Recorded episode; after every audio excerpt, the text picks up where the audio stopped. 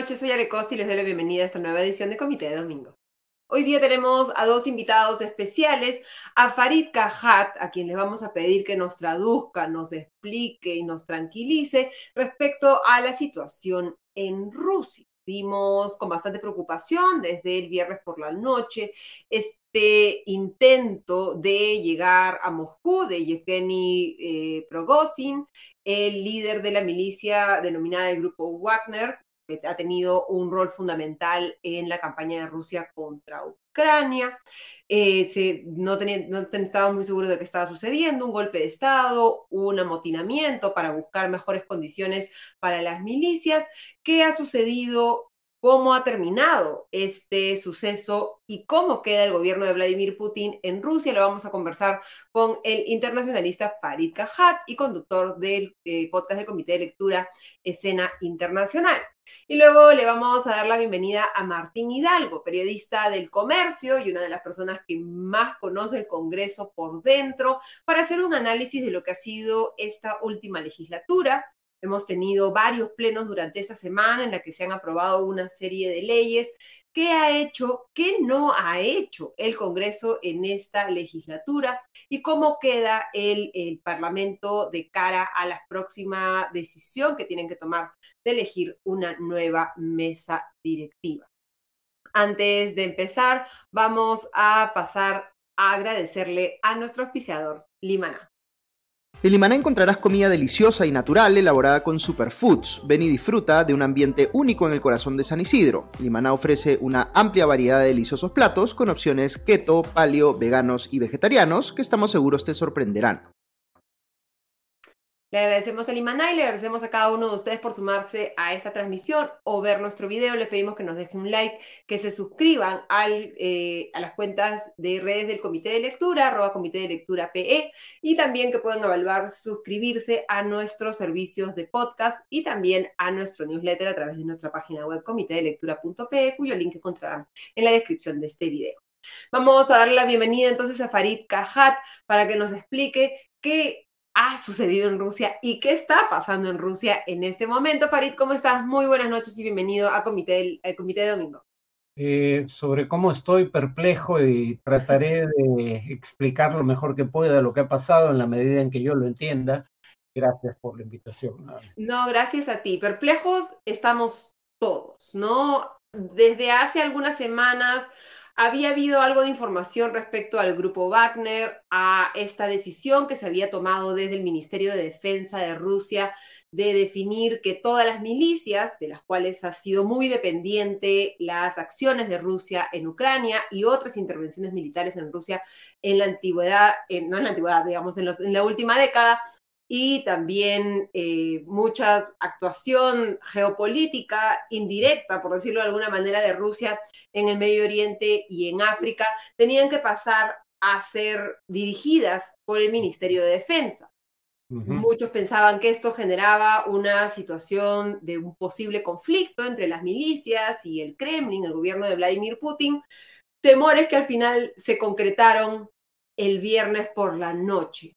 Eh, todos estamos perplejos. es difícil entender lo que ha sucedido. Ha sido además revelador de cómo muchos de los medios de comunicación internacionales han perdido su capacidad de reportar los hechos en el momento en que sucedían, ¿no? Porque muchos han reducido costos y reducido su presencia de periodistas y corresponsales en espacios como en Rusia. ¿Qué conocemos hasta el momento? ¿Qué explicaciones se han dado? Eh, ¿Qué es exactamente lo que sucedió y lo que más te ha llamado la atención de estas últimas 48 horas en, en Rusia? Bueno, el grupo Wagner es eh, esencialmente un ejército mercenario. Eh, lo cual está proscrito por una convención internacional, pero eso no le impide existir. En honor a la verdad, lo mismo se podría haber dicho de Blackwater eh, en Irak. Em, ahora, ¿por qué tiene este poder de negociación que ha demostrado tener Básicamente porque a diferencia de los oligarcas, que solo tienen poderío económico, pero los cuales Putin puede meter presos y confiscar sus activos, como pasó con Jodorowsky a inicios de siglo, y a diferencia de otro ejército mercenario que está actuando en Ucrania, el grupo checheno dirigido por Kadyrov, em, el, grupo Wagner tiene fuentes de ingresos propias que no pasan por Rusia. Actúa, como mencionaste, eh, en Oriente Medio, en el África, en todo el África, en el Sahara, en el África subsahariana, y obtiene recursos económicos, fundamentalmente en especies, eh, por su actuación eh, como un ejército rentado. y claro, tiene poderío militar propio tiene financiamiento propio, en ese sentido, aunque depende en parte del, Kremlin, tiene suficiente autonomía para hacer lo que vimos. Eh, eh el jefe del grupo, eh, básicamente decía desde hace ya bastante tiempo que precisamente porque no se habían sometido a un Ministerio de Defensa y a un comando militar medroso y acomodaticio, no le daban municiones ni armamento para combatir cuando ellos eran lo más eficaz de las fuerzas rusas desplegadas en Ucrania, lo cual es cierto. Eh, y ahora alegaron que además fueron atacados por fuerzas dirigidas por el jefe del comando conjunto, Gerasimov, y por eso decide entrar a territorio ruso eh, nunca dijo que el propósito fuera destituir a Putin, sino eh, buscar la destitución del ministro de Defensa, Shoigu, y del eh, jefe del comando conjunto. Y parece haber creído que Putin en ese escenario se iba a poner de su lado, cosa que finalmente no ocurrió. Pero es una, una apuesta digamos, eh, eh, difícil de imaginar, ¿no? Para dar un poco de contexto, eh, Prigozhin no es un desconocido de Putin, ¿no? le decían el, el, cocinero de, Putin porque inició con un, negocio de, catering, ¿no? Era el caterer de, de Putin muy cercano a él, esa cercanía es la que, digamos, lo inspira a emprender este negocio multimillonario, ¿no? De tener una milicia con tanta presencia en tantos lugares.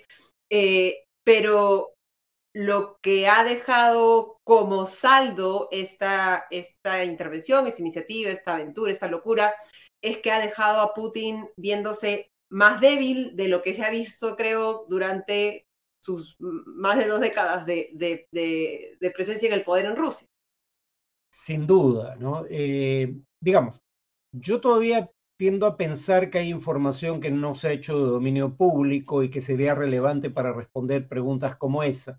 Eh, pero dicho eso, lo evidente es lo siguiente. Una fuerza que presumiblemente era parte de las fuerzas del Estado ruso desplegadas en Ucrania, de pronto abandona el frente de combate, incursiona intempestivamente en territorio ruso, captura sin disparar una bala una ciudad eh, que es la onceava ciudad de Rusia y que era un hub logístico para las operaciones, uno de los tres para las operaciones en Ucrania, eh, no, no, ofrece mayor resistencia al ejército, avanza cientos de kilómetros sin resistencia alguna, y solo cuando está cerca de Moscú eh, finalmente hay una resistencia significativa, pero en lugar de ir al asalto, ir a, afrontarlo, cosa que sí hace la aviación, eh, los, eh, la Guardia Presidencial lo que hace es empezar a, digamos, cortar las carreteras para que no puedan seguir avanzando y cavar trincheras,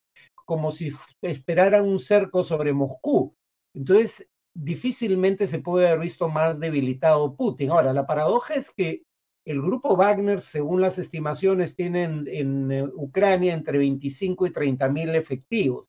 Sí, son combatientes experimentados, pero no parece suficiente ni para un golpe de Estado ni para una guerra librada contra las fuerzas regulares que son mucho más numerosas.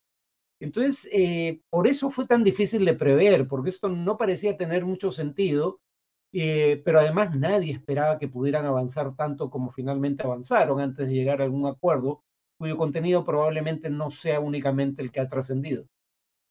¿Cómo queda Yevgeny Prigozhin luego de este golpe, ¿no? Hay una intervención del presidente de Bielorrusia, ¿no? Lukashenko, eh, este anuncio de este acuerdo que, se ha justificado en la intención, dijo Pregoshin, de no eh, derramar sangre rusa. Eh, no se conoce su paradero hasta el momento. Tampoco hemos visto a Vladimir Putin luego de este discurso en televisión en el que calificó de traición ¿no? el, accionar del, grupo Wagner. ¿Cómo quedan estos dos protagonistas de esta novela que muchos creen que pese a que algunos creen que ya terminó por lo extraño, por la falta de información, porque no hace sentido lógico los, el, encadenamiento de los sucesos, creen que más bien es el inicio ¿no? de una historia cuyo final todavía no podemos prever. Bueno, Putin queda debilitado, como decías, primero porque eh, en menos de 24 horas un ejército mercenario ingresó a territorio ruso y estuvo cerca de Moscú. Eh, y además Putin eh, dijo que era un acto de traición que iba a castigar severamente y finalmente no hubo castigo alguno. Hubo un acuerdo bajo la mesa cuyo contenido en parte conocemos. Básicamente se exilia en, em, en Bielorrusia Prigozhin. Sus tropas vuelven al frente a combatir, aunque claro, eh, ¿cómo se sentirán las tropas del ejército regular combatiendo junto a soldados que acaban de enfilar sus eh, baterías contra eh, el propio Estado ruso. Em, y los que deseen pueden, salvo que hayan participado en la sonada, pueden finalmente firmar este acuerdo que les ofrecía, como se ha hecho con las eh, milicias chechenas, el Ministerio de Defensa. En el caso de Prigozhin, yo presumo que no va a ir a Bielorrusia. Eh, Bielorrusia es un estado satélite prácticamente de la Rusia de Putin. Putin ha logrado, ya, no lo puedo probar, pero yo presumo que el gobierno ruso estuvo detrás del asesinato en, eh, en Londres, nada menos, de ex agentes de inteligencia rusos, incluyendo Litvinenko eh, y otro que fue envenenado junto con su hija. entonces, digamos que después del desafío que ha hecho Prigozhin a Putin, eh, su vida claramente corre peligro. Yo presumo que va a abandonar la, zona y, probablemente mantenga un perfil bajo por un tiempo. Eh, el tema, sin embargo, es que el grupo Wagner sigue obedeciendo a él. Finalmente, él es el que negocia en nombre de la agrupación. Eh, ¿Cómo va a funcionar la agrupación en el frente de combate sin la presencia de, de Pregoshin? Es algo que está por verse, quién va a ejercer el mando, claro, no ejercía el mando militar, pero en todo caso, ¿quién va a tomar las decisiones? Eh, y como digo, además el tema es cómo deja esto la moral de la tropa, ¿no? No solo están combatiendo al lado de gente que estuvo dispuesto a disparar contra ellos hasta la víspera, eh, sino que además el gobierno al cual defienden ha quedado sumamente desacreditado. Muchos especulan que parte del acuerdo y un poco lo que buscaba Pregoshin era desde una posición de, mayor fuerza, negociar que la parte de Wagner que está en la frontera con Ucrania pase hacia el Ministerio de Defensa, pero que el grupo Wagner pueda mantener sus operaciones fuera de Rusia, ¿no? Hablábamos del, Medio Oriente, de África, donde se dedican a cuidar minas de diamantes, instalaciones petroleras y tienen una fuente constante de ingresos porque obtienen un porcentaje de las rentabilidades que generan estos grandes negocios que, ellos protegen. ¿Ves a Vladimir Putin aceptando una condición eh, como esta, debilitando a, digamos, a sus autoridades este, eh, de, de defensa? ¿Y qué crees, cómo crees que vamos a ver a Putin en el futuro? ¿no? Muchos temen que para contrarrestar esta imagen de debilidad, inicie unas acciones incluso más violentas en el frente en Ucrania o que incluso a la interna empiece a haber un descabezamiento en sus sectores más cercanos, en una especie de paranoia por ver quiénes son los que están efectivamente de su lado y quiénes podrían ser futuros traidores. Bueno, eso último creo que va a ocurrir. O sea, es increíble que un ejército hostil, porque finalmente eso fue durante 48 horas o o 36, un ejército hostil entre el territorio ruso sin que las fuerzas regulares eh, lo combatan y eh, con el, el, subsecretario o en todo caso viceministro de defensa y el segundo al mando de la inteligencia militar conversando plácidamente con él es una ciudad que capturó por la fuerza. Eh, entonces creo que van a rodar cabezas. No queda claro si entre esas cabezas van a estar aquellas que exigía eh, Pregoshin, es decir, eh, eh, Shoigu, el jefe, el ministro de Defensa, y Gerasimov, el jefe del Comando Conjunto, que es contra quien enfiló claramente sus baterías desde el primer día Pregoshin. Además, los culpa de haber implementado una narrativa falsa sobre las razones para iniciar la guerra por interés personal. entonces no veo cómo ambas figuras, Pregoshin por un lado y Shoigu y Gerasimov por el otro sigan siendo parte de un mismo proyecto militar. En cuanto a la escalada, el problema ahí es el siguiente. Hay cálculos, claro, estos cálculos son siempre a ojo de buen cubero, pero digamos, hay cálculos de fuentes de inteligencia abierta, como una página Oryx que tiene fotos, videos de cada tanque ruso destruido que logran identificar y número de serie, Sabemos por fuentes como esa cuántos tanques pierde mensualmente Rusia. Se sabe qué capacidad de producción tienen de nuevos tanques o de repotenciación de tanques de la era soviética. Y el cálculo es que ya no tienen capacidad de reponer los tanques que pierden en combate. Eh, entonces, la capacidad de una ofensiva en el plano convencional eh, no parece altamente probable.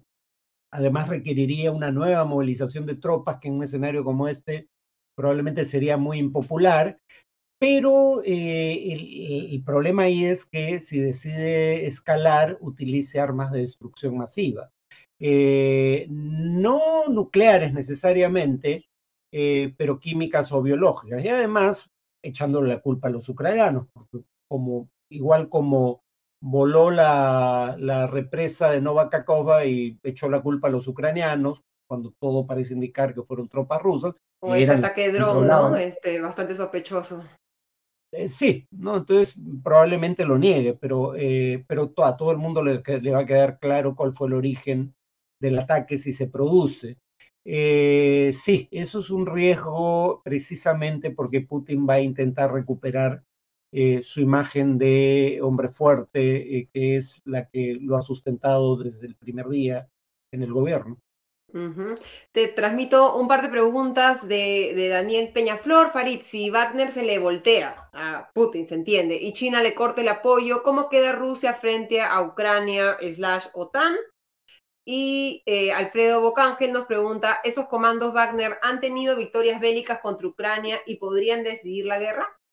Eh, sí han tenido victorias bélicas, pero no creo que basten para decidir la guerra. A ver, para ponerlo en contexto, la única victoria significativa que ha obtenido Rusia en el último año, porque tuvo victorias en los meses iniciales de la guerra, el territorio adicional que captura, adicional quiero decir al que ya había capturado en 2014, pero, pero la única victoria significativa que ha tenido desde entonces es la captura de Bakhmut. Esa captura la realiza el grupo Wagner. Eh, el tema es que visto en contexto, el grupo Wagner tiene, eh, digamos, no tiene aviación, no tiene marina, tiene blindados, pero no en gran número, eh, y tiene soldados muy competentes comparados con los soldados regulares rusos, pero estamos hablando de 25 a 30 mil, de un total de soldados rusos desplegados que supera largamente los 200 mil. Entonces, no van a ser la fuerza decisiva, eh, pero claramente es la mejor fuerza de combate dentro de sus dimensiones con las que cuenta Rusia. China, a ver, China creo que eh, está apoyando de manera indirecta a Rusia. Eh, yo, por ejemplo, creo que China es el único mediador importante que puede haber porque es el único que tiene credibilidad frente a Rusia, precisamente por ser un aliado. y tiene recursos con los cuales premiar un eventual acuerdo de paz entre ucranianos y rusos. Eh, pero, pero China no ha dado un apoyo decisivo a Rusia, porque, por ejemplo, su comercio con los países de la OTAN es unas 10, 11 veces el comercio que tiene con Rusia, y quiere apoyar a Rusia porque ambos están bajo sanciones de países de la OTAN, eh, ven a Estados Unidos, en particular ambos, como un enemigo de polendas, en el caso chino, en el escenario bélico hipotético de, Taiwán. Eh, entonces, la, ayuda china ha sido de bajo perfil, en realidad, y en ese sentido no es que haya mucho que retirar. Eh, yo no esperaría además que la ayuda china escale significativamente, salvo en la eventualidad de un riesgo de colapso del régimen, pero yo no veo ese como un riesgo probable. Sí, o sea, digamos, el apoyo de China y lo que hemos visto esta semana, ¿no? Es esta visita del viceministro de Asuntos Exteriores ruso, Andrei Rudenko, a eh, China, ha sido recibido en Beijing por el ministro de Exteriores chino, Qin Yegang, y el apoyo que se ha mostrado es en el frente interno, ¿no? La estabilidad eh, del gobierno que, como dices, no se ve por lo menos amenazada. ¿Ves igual en el mediano plazo, en el largo plazo, que tras esta muestra de debilidad de Putin pueda haber una ventana un poco más abierta para un cambio de régimen debido a que los oligarcas le puedan quitar el, apoyo, del cual depende mucho la presencia de Putin en el poder. ¿De qué crees que depende que veamos la estabilidad o la inestabilidad del régimen de Putin en el, en el futuro? A ver, eh, la investigación académica en esta materia no es muy alentadora, ¿no? Un gobierno democrático tiene más probabilidades de perder el, poder después de una derrota militar eh, por varias razones, pero la más obvia es porque la gente puede votar por otro partido y sacarlo del cargo. Recordemos que Winston Churchill perdió las elecciones incluso habiendo ganado la Segunda Guerra Mundial eh, ante los laboristas. Eh, entonces, uno, eh, los autoritarismos corren menos riesgo de perder el cargo tras una derrota militar que las democracias. Y dos, suponiendo que el régimen de Putin, cosa que algunos discuten, puede ser entendido como lo define cierta literatura, o sea, en tanto autoritarismo personalizado, en el caso de los autoritarismos personalizados, según una evidencia empírica que recopila una investigadora, Jessica Wick, eh, son más proclives a empezar guerras, tienen un desempeño inferior al promedio en guerras pero el líder de un autoritarismo personalizado solo pierde el cargo en los dos años posteriores a una guerra civil, o perdón, a una derrota militar, civil o no, em, en un 12.5% del total de casos. Entonces, eh, el riesgo de, eh, eh, digamos, lo probable es que Putin tenga que hacer concesiones a otros grupos de interés dentro del régimen, pero no parece obvio que su caída sea algo que esté entre los escenarios más probables. Y te paso dos preguntas más antes de, terminar. Nos pregunta Jorge Castro, Farid, se especula que la CIA estaba tras el grupo Wagner. ¿Qué tan sólido ves eso? Y Carlos Andrade nos pregunta, hola Farid, ¿qué has escuchado del soborno de 6.200.000 dólares para terminar este asunto? Bueno, empiezo por la segunda, o sea, ya dije, el grupo Wagner es un ejército mercenario, pelean por dinero, o sea, no se movilizan por grandes ideales, entonces no tengo obviamente información que confirme eso, pero no me parece inverosímil. Lo pondría como algo que cabe dentro de lo posible, pero no tengo evidencia en un sentido o en otro. Eh, dada la naturaleza del grupo del que hablamos. La, primera era sobre la CIA. Eh, a ver, ahora han salido filtraciones que indican que entre las potencias occidentales eh, se especulaba sobre la posibilidad de algo así. Ahora, ¿tenían conocimiento de que algo así podía ocurrir porque tenían contactos con el grupo Wagner o especulaban que algo así podía ocurrir porque conocían la información de dominio público, los enfrentamientos constantes entre Pregoshen y el alto mando de, las Fuerzas Armadas y el Ministerio de Defensa, no lo sé. Eh, muy probablemente eh, esto es algo de lo que sabremos con certeza cuando se desclasifiquen documentos décadas a partir de ahora. Pero que la CIA ha hecho cosas como las que se le imputan en el pasado, eh, sin duda, solo que nuevamente pruebas no tengo. No tenemos muchas pruebas, pero vamos a estar mirando a Rusia con incluso más atención en las próximas semanas, en los próximos meses. Te agradecemos muchísimo, Farid, por habernos aclarado hasta donde se puede con la información disponible el panorama respecto a Rusia. Muchas gracias, Farid. Hasta la próxima. De nada. Buenas noches. Ha sido Farid Cajad, internacionalista y conductor del podcast Escena Internacional. Y ahora de Rusia viajamos al Perú, más específicamente al centro de Lima y más específicamente aún al Congreso de la República, que ha terminado la semana pasada, esta semana, su legislatura, eh, cerrando un ciclo en el que habían muchas expectativas sobre la posibilidad de que se pudieran reformas importantes a la Constitución, eh, temores respecto a normas populistas que se podían aprobar, que estaban en la agenda de este Congreso. ¿Cómo terminamos esta legislatura y qué podemos esperar de cara a la elección de la próxima mesa directiva? Le damos la bienvenida a Martín Hidalgo, periodista del comercio, para que nos haga un balance de esta legislatura. ¿Cómo estás, Martín? Muy buenas noches. Hola, Ale, ¿qué tal? ¿Cómo estás? Muchas gracias por la invitación por estar acá en Comité de Lectura. Empecemos con el balance. ¿Qué nota, ¿Qué nota le pones a esta legislatura y a este periodo en general del Congreso? No lo ha cerrado José Williams, ha dicho que han aprobado 204 leyes, eh, como si el número fuera un, mérito en, sí mismo. Si tuviera que ponerle una nota del 0 al 20, ¿cuál sería la nota de, esta, eh, de este periodo legislativo, de esta legislatura? Y si ya nos tenemos que acostumbrar un poco a que como antes cada congreso era peor que el otro, ahora cada legislatura es, es peor que la anterior también, ¿no? Yo le pondría un 10. Eh, creo que efectivamente el presidente del Congreso ha hecho un recuento cuantitativo, que digamos es algo que suelen hacer los presidentes del Congreso, pero si vamos al cualitativo, eh, el saldo es preocupante, ¿no? Tenemos esta ley que afecta a la meritocracia, que se anunció al Ministerio de Educación que va a observarla porque de alguna manera altera la meritocracia en que los profesores eh, sean nombrados sin seguir las evaluaciones eh, de rigor. Tienes hasta la ley que se revivió en esta última semana sobre que afecta a la colaboración eficaz. Tenemos la ley de impunidad que se aprobó semanas atrás. Tenemos la ley que afecta a la minería ilegal porque quiere darle las maquinarias incautadas en interdicción a los gobiernos subnacionales. Y así podemos enlistar un, sinnúmero de, normas que afectan sectores importantes del país. Y es curioso, ¿no? Hace un momento el, presidente del Congreso está ahorita dando una serie de entrevistas a, diferentes medios y él ha reconocido que, esta ley, la del sector de educación, que afecta a la meritocracia en, el magisterio, es mala, la ha reconocido que es mala. Entonces uno se pregunta, ¿para qué la puso a debate? O sea, ¿Cuál era la urgencia de poner ese tema al, debate e, en el Pleno? ¿Cuál es la urgencia de poner leyes declarativas e, en, la última sesión de, la legislatura eh, en la madrugada? ¿Cuál es la necesidad? No hay ninguna necesidad de contentar a los congresistas.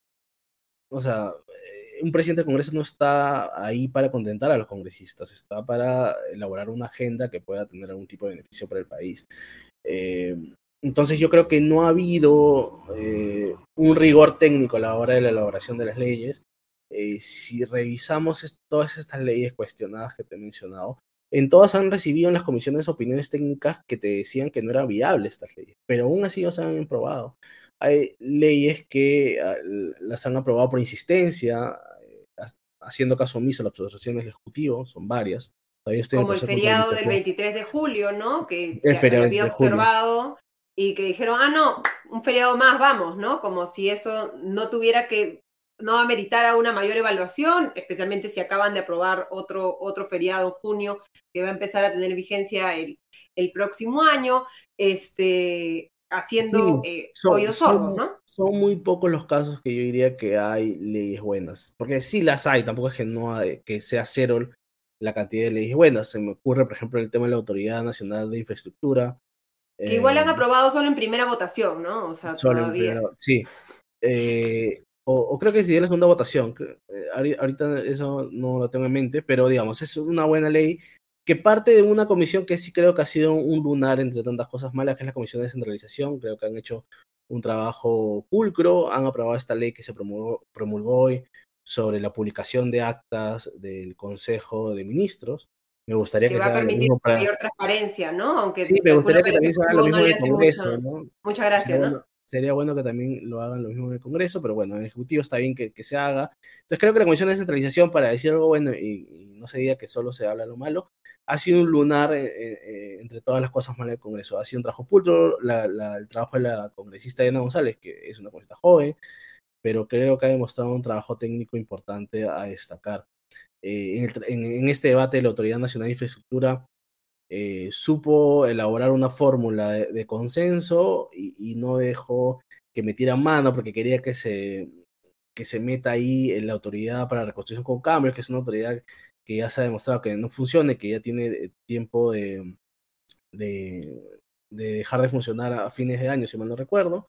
Eh, y entonces mantuvo firme su postura y, y, sacó la fórmula y logró los votos ahí complicado, pero logró, ¿no? Y se ha inhibido en casos que creo que ella ha considerado que no debió dictaminar, que me pareció bien, que cuando una comisión no es su, no es su tema, se inhiba de verlo, eh, porque ahí la mayoría de congresistas lo que trata de hacer es, sí, yo agarro todo, yo eh, dictamino sobre todo. Entonces, ese es un caso bueno, pero es bien difícil.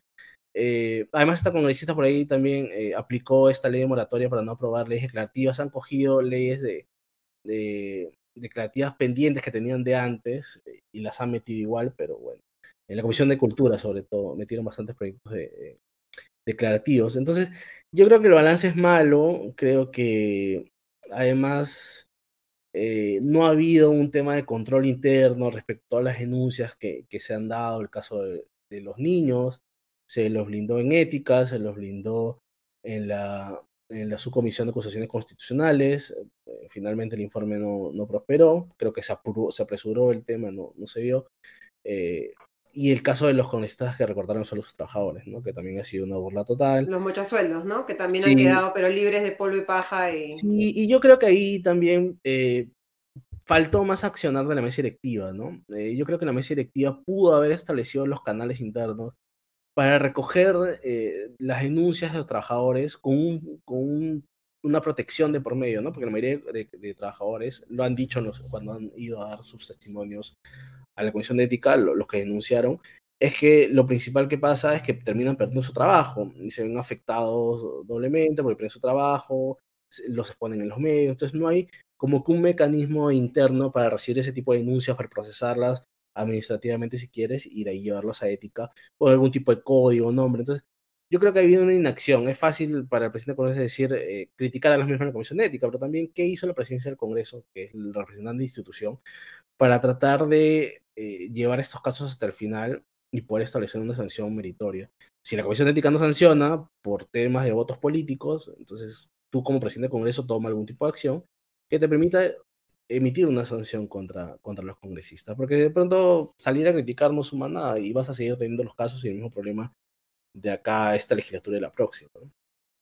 Otro de los, de, los sucesos más importantes de esta legislatura ha sido la elección del defensor del pueblo, ¿no? Que también ha sido blanco de críticas y de sorpresas, ¿no? Porque el abogado Vladimir Cerrón fue elegido con votos de, de, organizaciones tan impredecibles como Fuerza Popular, que nunca hubiéramos pensado que, que después de haberse enfrentado directamente en la campaña contra Vladimir Cerrón, ahora más bien está, estuviera a favor de poner en este puesto tan importante al ex abogado de Cerrón y también la inhabilitación a Zoraida Ábalos, ¿no? que ha sido la, noticia de la semana. ¿Cómo ves un poco qué, qué, nos dice de estas interacciones entre las fuerzas políticas en el Congreso, estas eh, dos decisiones? Y en específico de lo de Ábalos, ¿qué nos dice también sobre el poder que los congresistas consideran que el Congreso tiene frente a los otros poderes del Estado? Yo creo que todo te lleva a, todo nos lleva a decir de que hay un ánimo de este Congreso eh, de tener el control sobre varios poderes del Estado, de tener, de no tener a personas incómodas, de, de, de ellos ser libres de algún tipo de acción de control. Entonces tienes que han puesto en, el defensor, en la Defensoría del Pueblo, alguien que saben que ahora no va a emitir eh, juicios de valor como sí lo hizo la, la, defensora del pueblo que estuvo a cargo mientras no se elegía al, defensor titular. Eh, tienes que han eh, inhabilitado a alguien que no hizo lo que ellos creían, creían que debía hacer, que era investigar en ese caso a, a, Pedro Castillo, cuando ellos también, o sea, es como si ahorita alguien le pondría una denuncia a los congresistas porque no vacaron a Pedro Castillo cuando pudieron hacerlo, porque la ley decía que permitía que, que permitía que lo vacara. Habían demasiados indicios para vacar a Pedro Castillo y, nunca lo hacían. Eh, lo han hecho finalmente cuando hubo la amenaza de, de, la disolución del Congreso y el, y el, intento de golpe de Estado de Pedro Castillo. Eh, después está el tema de los eh, presidentes de organismos electorales que quieren habilitar para denunciarlos constitucionalmente y poder retirarlos de cargo. y por ahí hay un montón de proyectos, hay proyectos de ley para que ellos, para cambiar y que ellos puedan elegir al, director de la INI, hay proyectos para que ellos puedan elegir al Contralor de la República, hay proyectos para que puedan denombrar a uno de los miembros del IRTP, que es el canal de Estado, hay miembros, hay un proyecto para que ellos puedan eh, eh, nombrar a, un, a, uno de, eh, de, los miembros del Consejo Fiscal. Entonces, ahí crea un ánimo y ahí encuentran coincidencias a lo grande de poder ellos tener incidencia en, varios sectores y que ellos no puedan ser objetos de control. De hecho, cambiaron la, ley para que ellos mismos puedan elegir a sus, a sus procuradores pese a que hay un, concurso en, camino en la Procuraduría General del Estado, y claro, la Procuraduría General del Estado ha denunciado no solo a los congresistas que, eh, que han sido acusados por recortar sueldos, sino a los congresistas que han viajado, ha tocado varias llagas eh, dentro del Congreso. Y eso no les gusta, a ellos no les gusta que los denuncien, no les gusta que los critiquen, ellos quieren eh, ser los máximos decisores y además que se creen que todos están limpios y que, que todo es un ataque político, una vendetta, etcétera, etcétera. Entonces hay un ánimo de, de tener el control de, de diferentes, eh, control y alianzas, ¿no? no eh, hay, unos, hay unos, algunas instituciones en las cuales no pueden controlar, pero sí tener algún tipo de alianzas que les permitan que sus casos no avancen, que sus casos no se resuelvan tan rápido, que les permita algún tipo de blindaje, sobre todo porque hay bastantes congresistas que están en serios problemas. Congresistas involucrados en el caso de los niños, congresistas involucrados en el caso de recorte de sueldos. A un congresista lo acaban de detener eh, ayer en un aeropuerto, a Jorge Flores Sancachi de Acción Popular, lo acaban de detener en el aeropuerto porque tenía una requisitoria porque no se presentó a un, juicio en Puno y ahorita está en una carceleta y va a estar en una carceleta hasta mañana. Entonces, quieren ellos espacios de poder, eso es lo que están buscando. Eh, vamos a ver hasta, hasta dónde llegan, ¿no? Ya han dado varios pasos y va a depender mucho de la nueva correlación de fuerzas sobre si eso sigue, yo creería que sí, eh, o si eso de alguna manera se, se estanca, ¿no? Antes de entrar a, lo de lo que viene, ¿no? La mesa directiva, eh, hablemos un poquito de lo que quedó pendiente, ¿no? Había eh, mucha expectativa sobre la bicameralidad, hubo esta votación en la que vimos a Mari Carmen Alba jaloneando a Francis Paredes para lograr su voto y al final no se consiguieron los 87 votos para lograr aprobar la bicameralidad en la próxima legislatura sin tener que ir a un referéndum. Eh, está eso, digamos, en, en, en, suspenso, ¿no? Porque se ha presentado, se ha aprobado una reconsideración que no sabemos cuál va a ser los, el apuro o no el apuro del Congreso para aprobarlo. Muchos apostábamos que de repente lo iban a tratar de aprobar antes de que termine la legislatura. No sé si tú también lo esperabas y te sorprendió. Y el otro tema era el de la reforma del sistema de pensiones, ¿no? Ya hay una propuesta de la Comisión de Economía que estaba en cartera, luego el Ejecutivo ha presentado su propuesta. Eh, ¿Cómo ves un poco estos dos, estos dos temas que eran, creo que, muchos de los que generaban más expectativa de cara al fin de la legislatura? ¿no? Voy a pasar por el último, que es el tema de las pensiones. Hay que recordar que, o sea, el, Congreso no ha cerrado funciones, o sea, no, no es que va a dejar de aprobar leyes porque el último pleno fue el viernes, sino que hay esta semana de representación y, y o creo que esta semana que viene o la subsiguiente Williams dijo que este miércoles que venía iban a sesionar, pero habrá que ver la convocatoria.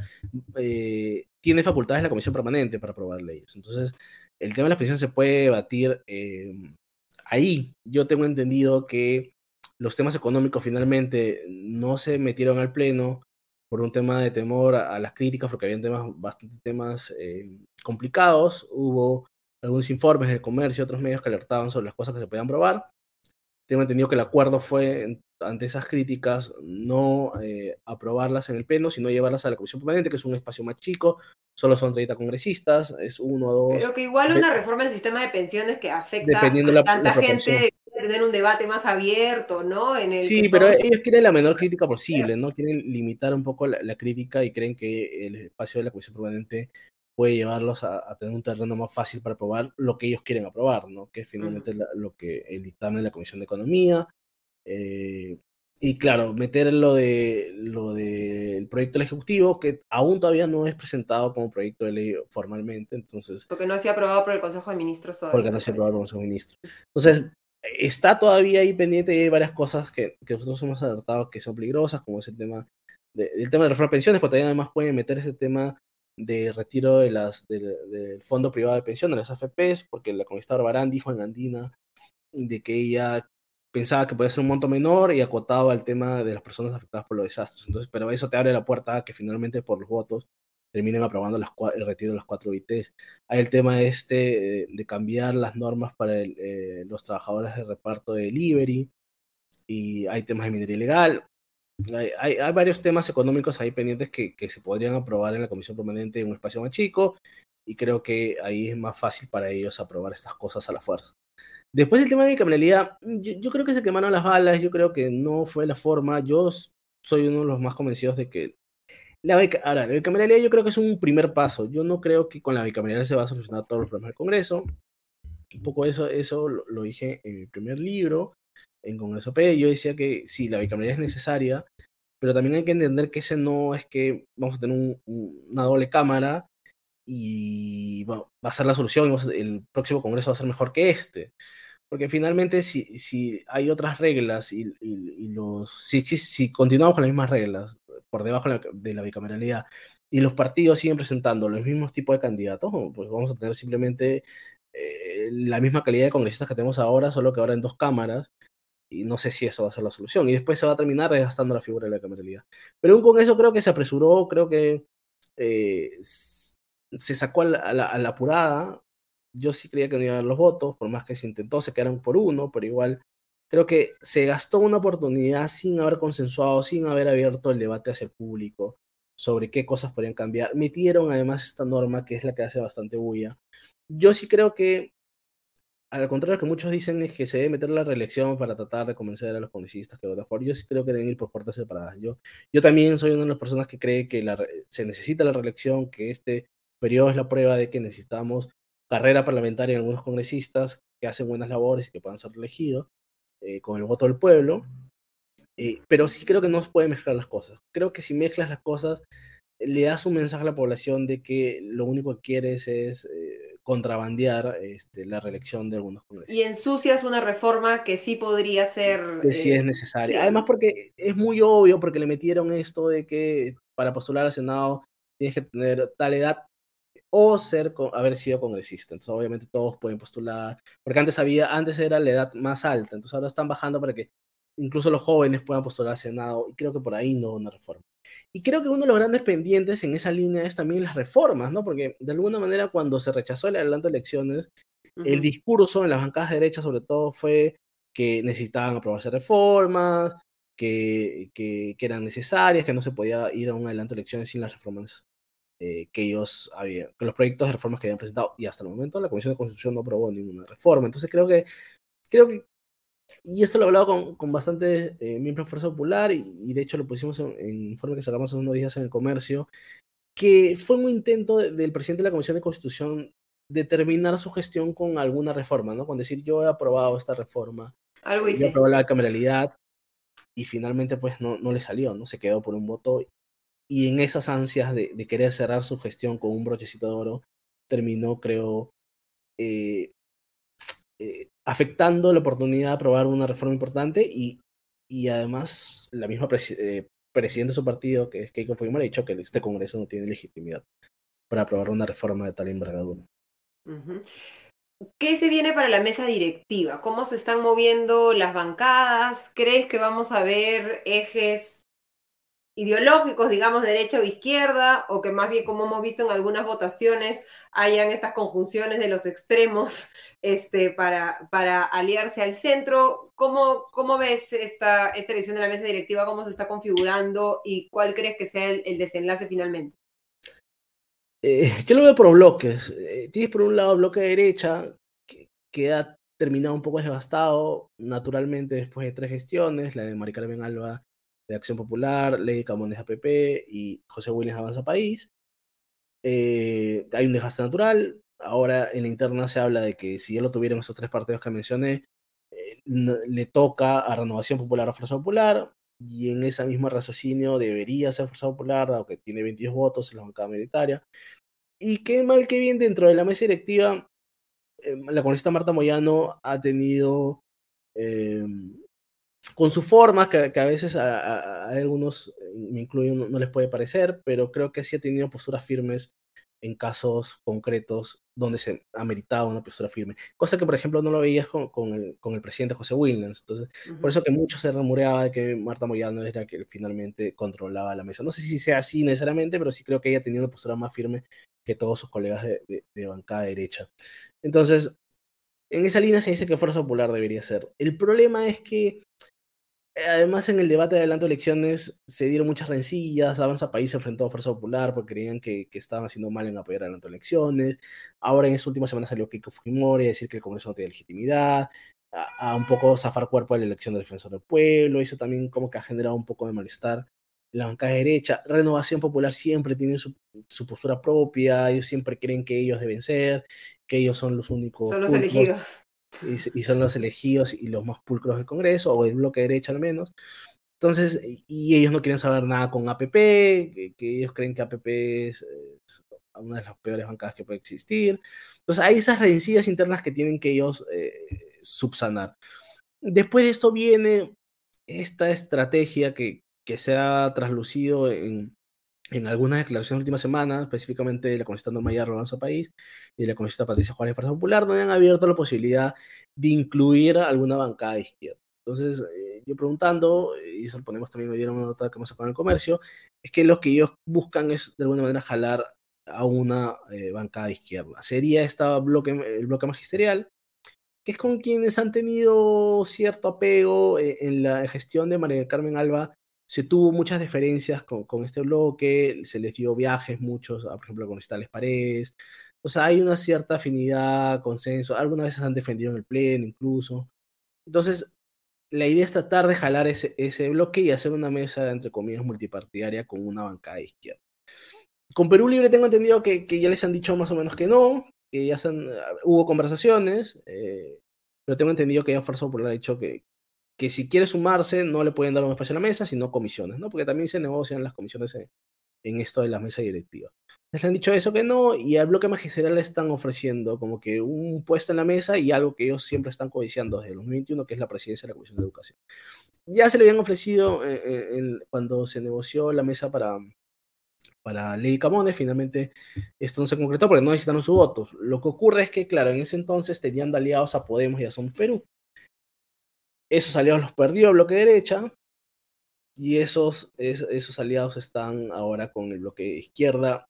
Edgar Raimundo, con de Juntos por Perú, ha salido a decir que están elaborando una fórmula de, centro izquierda, que es el otro bloque, ¿no? Perú Libre, Juntos por Perú, Prebicentenario, Podemos, Somos, y este, se entiende el bloque magisterial. Ahí es donde está partido el bloque magisterial, porque un bloque, entiendo que está conversando con el con, la coalición derecha y otro bloque está conversando con la coalición izquierda. Y en esa negociación están. Yo creo que por ahí, dependiendo a qué lado se vaya el bloque magisterial, podría terminar definiéndose la mesa. También podría ser, va, a depender mucho también de, de esta unión que hay, porque están corriendo un poco de la mano Podemos y Somos ahora, en ver en, a qué bando se van, se quedan con la, con la centro izquierda o finalmente terminan conversando con Fuerza Popular y forjando una, una, alianza, una alianza multipartidaria, ¿no? Donde sea Fuerza Popular, Acción Popular, APP, Podemos, Somos y bloque magisterial. Y ahí eh, tienen que repartirse quiénes van en la mesa y quiénes se quedan eh, eh, de presencia de comisiones. hay varias presencias de comisiones importantes en juego, ¿no? Se tiene que cambiar la subcomisión de acusaciones constitucionales, la comisión de presupuestos es una de las más codiciadas porque en diciembre se da el debate del presupuesto del siguiente año, donde se reparten partidas para las regiones y, ahí todos quieren entrar a la comisión de economía, también el que gane el bloque va, a tenerla y lo va a repartir. Yo veo difícil que se quede en Acción Popular, pero probablemente es que cambie. Y, esas, ¿no? Entonces eso es lo que está en negociación.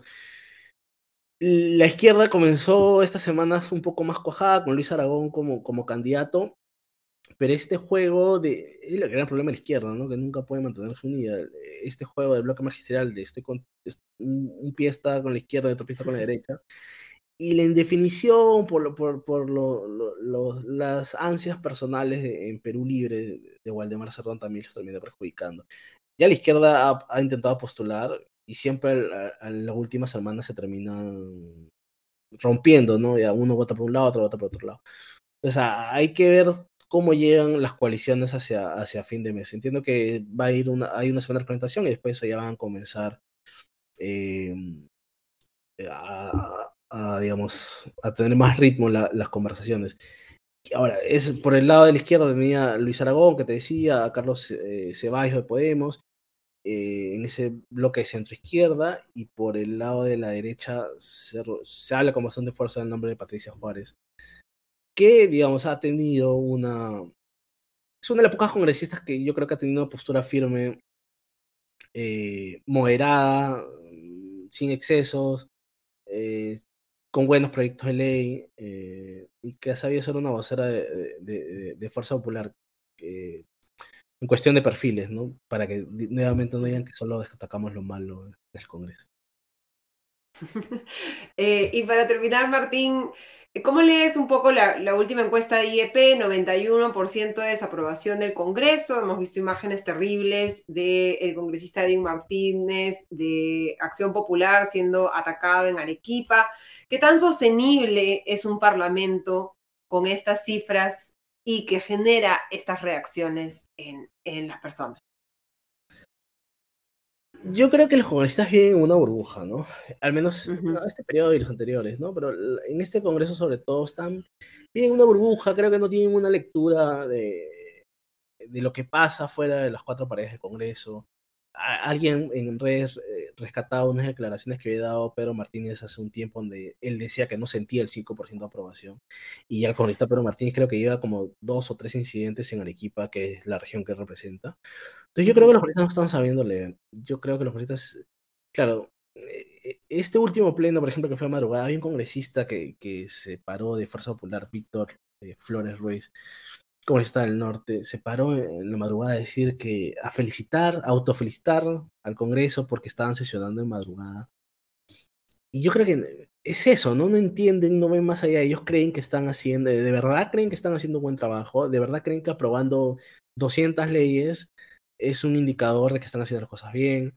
En verdad ellos creen que aprobando cosas eh, declarativas eh, ellos están haciendo las cosas bien. Entonces yo creo que viene una burbuja, no están sabiendo leer, eh, desde el presidente del Congreso hasta la mayoría de bancadas, no tienen una lectura de lo que necesita el país. Creo que la única buena lectura que se tuvo de un par de congresistas, eh, tanto de Podemos, que fue, que fue la, bancada impulsora en un inicio, eh, y después Fuerza Popular, fue la de las elecciones, ¿no? pero que finalmente no se concretó porque la mayoría no quería irse. Entonces, eh, es esa falta de lectura que, se, que se, permanece, ¿no? Que, que hace ver a la gente que ellos simplemente están en el Congreso por intereses particulares y agendas políticas eh, con otro tipo de intereses, ¿no? Que, que, habría que analizar más a fondo, porque estas leyes, yo, yo creo que hay una línea que hay que seguir con, con, mucho detenimiento en este tipo de leyes que afectan al, tema de la colaboración eficaz, la ley que afecta, eh, que crea la impunidad, o esta ley que se intentó, que no se logró aprobar, la ley Mordaza. Yo creo que hay una línea ahí bien delegada sobre algunos intereses que se están colando en el Congreso. Eh, producto también de que varios los congresistas, este, están, varios congresistas están eh, afrontando procesos fiscales y judiciales, ¿no? Entonces, pero creo que hay otro tipo de agendas ya de fuera del Congreso bastante peligrosas que se están colando en la agenda, y que si no se elige a un presidente fuerte esta vez, eh, podremos llevar a un descontento mayor del Congreso. Y no es bueno, no es bueno para la democracia nunca hablar sobre, sobre el cierre del Congreso. Yo, pese a todo lo que, se pueda criticar, incluso yo mismo al Congreso, yo creo que el Congreso es una institución que se necesita, que es necesaria para la democracia y que en ningún caso vale hablar sobre eh, el cierre o la disolución del, del Parlamento, ¿no? Fuera de las reglas que impone la Constitución, ¿no? Y, pero creo que esa importancia del Congreso y el respeto que todos les tenemos como institución también deberían demostrar a los mismos congresistas al ejercer esa labor tan delicada, tan importante que nosotros les hemos atribuido a través de nuestros votos. Te agradecemos muchísimo, Martín, por habernos acompañado nuevamente esta noche. Te deseamos excelente resto del domingo y hasta la próxima. Gracias por ustedes. Un abrazo. Muchas gracias, Martín. Y ahora, antes de terminar, vamos a pasar al comité de comité. Recibimos a Augusto Tausen y a Diego Salazar para hacer una rápida revisión de los temas más importantes de la semana. ¿Cómo están, Augusto? ¿Cómo están, Diego? Muy buenas noches. Hola, hola. ¿qué tal? ¿Qué tal, Augusto? ¿Cómo andan? Eh, Diego, no sé si has estado viendo los dominicales. Tenemos algo importante que traer a la mesa de, de lo que haya salido esta noche. Sí, lo principal eh, son dos denuncias, dos nuevas denuncias por eh, donativos o financiamiento a la campaña electoral de la entonces candidata a la vicepresidencia Dina Boluarte, una por parte de Cuarto Poder, en donde aparecen dos personajes nuevos que no, no conocíamos, uno eh, de nombre Carlos Galarza, que era una suerte de nexo este, este, este, señor Galarza es un muchacho, un hombre de 30 años, que ha, tenido una actividad política bastante ajetreada, ¿no? Ha estado aparecen distintas fotos en campañas de Kuczynski y del Pastor Lai y de distintos eh, candidatos. Un profesional de la política, digamos. Sí, bueno, pues, un, entusiasta, un entusiasta de la política, pongámoslo así. Pero según una serie de mensajes de WhatsApp y su propio testimonio, él había sido el nexo de eh, la campaña de Dina Boluarte con un hombre llamado Eduviges Beltrán, que es el dueño de una empresa conservera, la empresa conservera Beltrán, que según estos mensajes y algunos otros testimonios, habría aportado alrededor de 150 mil soles a la campaña y se habría reunido en más de una ocasión con la presidenta Boluarte. Están los testimonios, tanto el señor Beltrán como la ahora presidenta Boluarte niegan conocerse incluso, que en una tónica habitual, ¿no? Ya hemos visto en denuncias anteriores que la presidenta Boluarte es afecta a negar que conoce a personas que, con las que existen incluso fotos, ¿no? En este caso ya niega, de WhatsApp, ¿no? En este caso niega conocer a Beltrán, niega conocer al señor Galarza. Hay fotos de Galarza en actividades de campaña, ¿no? Yo, un día de estos va a salir la, la presidenta Boluarte a negar que conocía a Pedro Castillo, ya sabemos. Eh, Desperté un día y era vicepresidenta. Sí, y por otro lado, en Panorama hay otra denuncia en donde el propietario de un hotel eh, dice que aportó noches de hotel eh, por un valor total de 50 mil soles para un grupo de personas que eh, acompañaban en actos de campaña a la presidenta Boluarte, ¿no? Esto, y luego, de hecho, se ven imágenes, no sé si se acuerdan, pero siempre había como una, le llamaban la batucada de Boluarte, ¿no? Siempre habría un grupo de gente joven con tambores haciendo eh, bulla y apoyando la campaña electoral. Bueno, eh, según esta denuncia, este señor aportó este, noches de hoteles valorizadas en 50 mil soles, él mismo, mismo lo, cuenta, y hay otro empresario que aportó también un salón de espectáculos, de eventos, en donde incluso se celebró el cumpleaños de la presidenta Boluarte. Eh, hay fotos de eso, ¿no?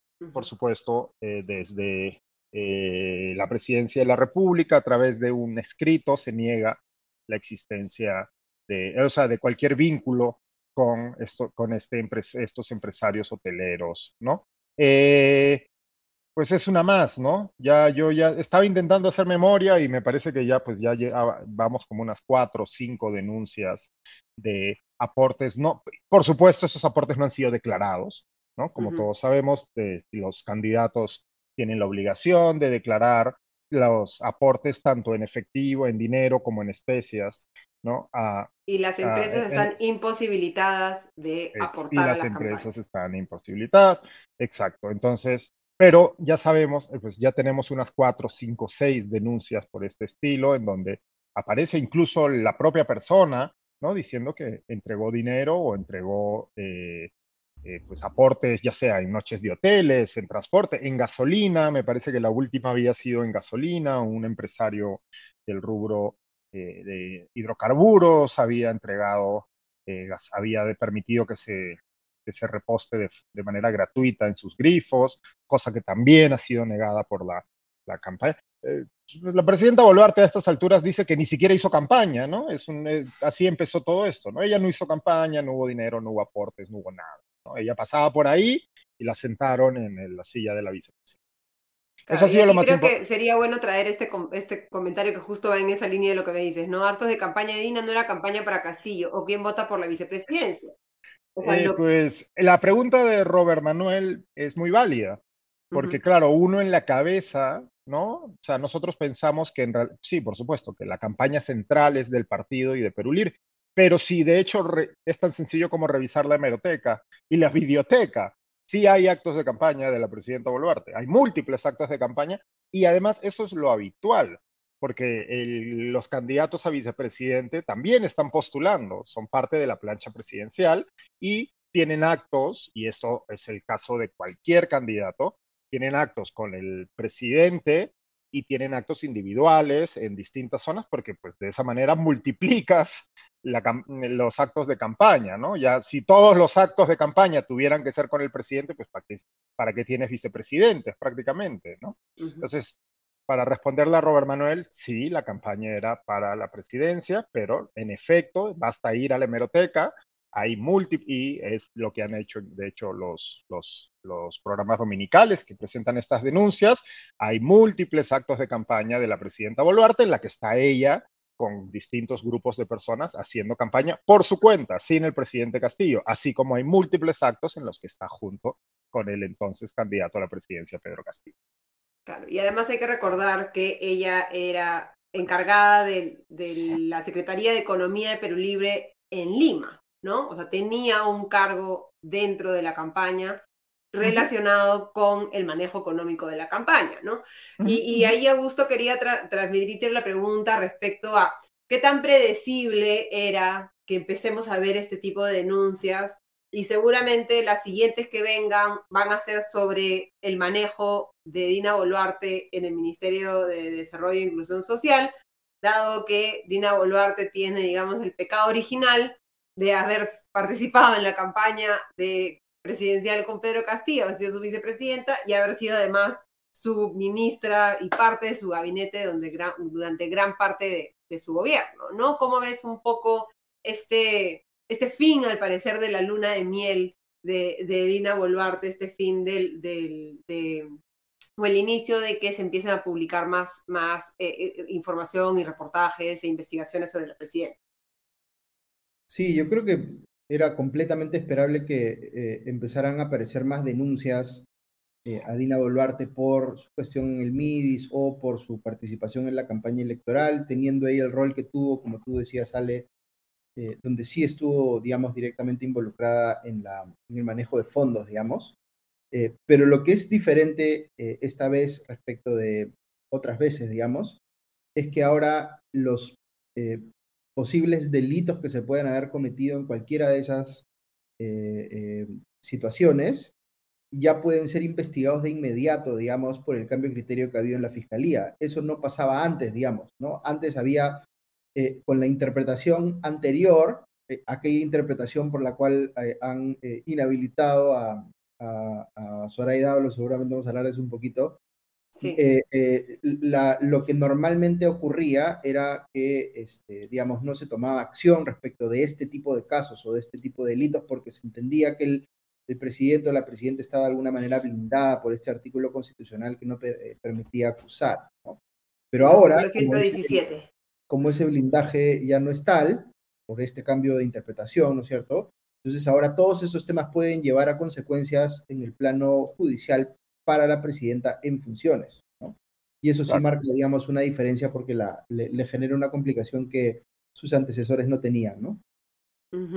y, entremos al tema de, de Zoraida Ábalos, ¿no? Muchos que coinciden políticamente con ella, eh, eh, están indignados, algunos que están en las antípodas ideológicas, digamos, de, de Ábalos, han casi festejado la, la noticia, pero muchos eh, que creemos en, el balance de poderes, en el equilibrio de poderes, en la necesidad de fortalecer la democracia, independientemente de que hayamos estado en contra o a favor de las decisiones que tomó eh, Ábalos durante eh, su estadía como fiscal de la nación, estamos preocupados por lo que esto significa, ¿no? Para el balance de poderes. Eso has escrito ayer una columna en el Comercio Augusto sobre este tema. ¿Cómo, cómo, cómo lo has visto? ¿Cómo lo recibes? De qué cosas tenemos que empezar a estar incluso más preocupados ahora respecto al, accionar del Congreso. Lo que pasa es que ya, desde hace algún tiempo eh, eh, eh, se ha generado esta sensación de que la justicia está politizada, o algunas personas lo ven así, y por tanto, todo lo que normalmente ocurre dentro de la autonomía de los operadores del sistema de justicia, llámese los fiscales o los jueces, ahora también es pasible de control político por el Congreso. ¿no? Entonces, si al Congreso no le gusta lo que decidió un fiscal eh, eh, dentro del ejercicio de sus funciones, entonces puede someterlo, digamos, a una eh, denuncia constitucional para tratar de inhabilitarlo del cargo. De lo que está pasando ahí, en sencillo, es que si bien existe en nuestro sistema de separación de poderes una institución que se dedica a supervisar y eventualmente sancionar digamos, el trabajo de los fiscales, que es la Junta Nacional de Justicia, lo que antes era, ¿no es cierto?, el Consejo Nacional de la Magistratura. Este, ahora el Congreso ha asumido que tiene esa responsabilidad o ese deber este, y está tomando decisiones que implican, digamos, afectar directamente el rol que tienen operadores del sistema de justicia, como en este caso una fiscal suprema, ex fiscal de la nación. Eso es bien peligroso eh, en un sistema eh, democrático porque significa que ahora, eh, digamos, se genera una presión muy fuerte sobre los operadores del sistema de justicia para que respondan a los incentivos políticos en función de los cuales toman este tipo de decisiones los congresistas o las bancadas en el Congreso. Entonces, creo que mucha gente no está viendo esa, esa implicación en particular. Están eh, saltando un poco a, conclusiones porque tienen una posición formada seguramente sobre la figura de, de Zoraida sea positiva o sea negativa, y asumen que este, si es que, eh, digamos, Zoraida Ábalos, dentro de su visión de las cosas, ha obrado mal porque no investigó a Castillo cuando debió haberlo hecho, entonces hay que sancionarla. Y si el Congreso es el primero que puede sancionarla, pues que sea el Congreso. Este, las cosas lamentablemente no funcionan o afortunadamente no funcionan así, debería haber separación de poderes, no debería interferir el Congreso en las decisiones funcionales del sistema de justicia, pero eso es un poco lo que estamos viendo en estos días. Eh, Diego. Sí, o sea, eh, bueno, vivimos en un momento de polarización política en el que en realidad a ver, primero que nada, eh, la mayoría de la gente tiene un desconocimiento tremendo de cómo funciona nuestro Estado de Derecho. y eso es normal, o sea, es perfectamente normal y yo no veo mayor problema en eso en concreto. Lo que ocurre es que ante ese desconocimiento, la actitud debería ser intentar informarse, ¿no? E intentar entenderlo y a partir de ahí poder formarse un juicio respecto a situaciones complejas como las que estamos viviendo. Lo que ocurre es que vivimos en un momento de polarización tal en el que, como bien señala Augusto, basta con que una persona o un ente del gobierno, llámese en este caso el Congreso, haga algo que, entre comillas, va en contra de aquellos a los que considero mis enemigos o mis opuestos políticos, y ya eso me parece bien por default. Y, viceversa, si eso favorece a quienes eh, considero los míos, ¿no? O, aquellos con los que estoy de acuerdo la mayor parte del tiempo, pues eso también eso me parece bien, independientemente de los múltiples problemas jurídicos que hay en la actuación del Congreso. Y como dice, y como también decía Augusto, que creo que esta semana en su, en su podcast, o sea, eh, el Congreso tiene la facultad de sancionar funcionarios, pero hay que ver el contexto completo, cómo es que se sanciona ese funcionario y por qué. ¿Y por qué? Y por qué. entonces, en este caso se está sancionando a una funcionaria básicamente por haber hecho lo que todos sus predecesores habían hecho. Lo que era Incluyendo a Gladys Echaíz, que, fue la congresista que, ha estado detrás de esta se ha sancionado a una persona eh, por, en el ejercicio de su función, y bajo las prerrogativas que le otorga su función, actuar en base al consenso, a lo que hasta ese momento era el consenso. O sea, quien rompe ese consenso es la siguiente fiscal de la Nación, Patricia Benavides. no, no, no, es Sánchez. Perdón, Sánchez. sí. Pero tienen razón. Y podemos discutir si eso se hizo mejor o peor, si uno está de acuerdo o no de acuerdo. Pero lo que no puede, lo que no se puede permitir o lo que no se debería permitir es que el Congreso se inmiscuya de esta manera en la función de un poder, de otro poder del Estado. Pero esto es lo que estamos viendo de parte de este Congreso. Y el problema, de nuevo, es que vivimos en una sociedad políticamente tan polarizada en el que nos va a parecer bien dependiendo de si la persona o el funcionario al que se le haga esto nos cae mejor o peor. Y como decía Augusto, esto es peligrosísimo y solo hay que hacer un ejercicio que es muy fácil, pensar qué ocurriría si esto pasa en la situación contraria, ¿no? De la misma manera que, pues, o sea, este es un ejercicio básico de empatía y de ponerse en los zapatos del otro y de poder entender cómo y, de bajar de un grado a la polarización, ¿no? Sin, eh, si el golpe, si el intento para todos aquellos que siguen diciendo que el Castillo no dio un golpe de Estado, si eso lo hubiera hecho un, un, político de la orilla ideológica opuesta, seguramente los criticaría, ¿no? Si un y para los otros, si la presidenta Dina Boluarte, bajo su mandato, se hubieran matado a 40 personas que estaban protestando, si eso lo hubiera hecho Castillo, seguramente quienes hoy siguen defendiendo el accionar del gobierno, pues no lo haría, ¿no? Pero ese ejercicio, que es tan mínimo, pues lastimosamente buena parte de la ciudadanía y por supuesto nuestros políticos no están dispuestos a hacerlo, ¿no? Claro, y es interesante también la posición que, que, tenía eh, Martín en la entrevista anterior, en la que es como el congresista está sancionando a Zoraida Ábalos cuando ellos tuvieron la oportunidad de vacar a Castillo y no lo hicieron, ¿no? Este, eh, eh, entonces, digamos que también podríamos, si asumimos una posición este, radical, que el Congreso también omitió sus funciones en, un momento determinado, aunque nuevamente el hecho de que el Congreso pueda bajar un presidente por la fuerza de los votos simplemente es un tema sobre el que hay mucha discusión y, sobre el cual no, no, creo que haya mucho consenso. Pero eh, eh, quería yo eh, traer No es tan perfecto. No es tan perfecto el símil. Yo entiendo el símil que usó Martín, pero no es tan, no funciona tan bien como el, digamos, no son casos tan equiparables, me parece. Sí, sí, por supuesto que no, pero digamos, si, si queremos sí, sí, sí, no, pero es esto, a un, extremo, ¿no? Pero a mí sí me gusta, a mí sí me gusta el símil porque si nos sirve para entender cuáles son los alcances de una imputación de omisión de funciones.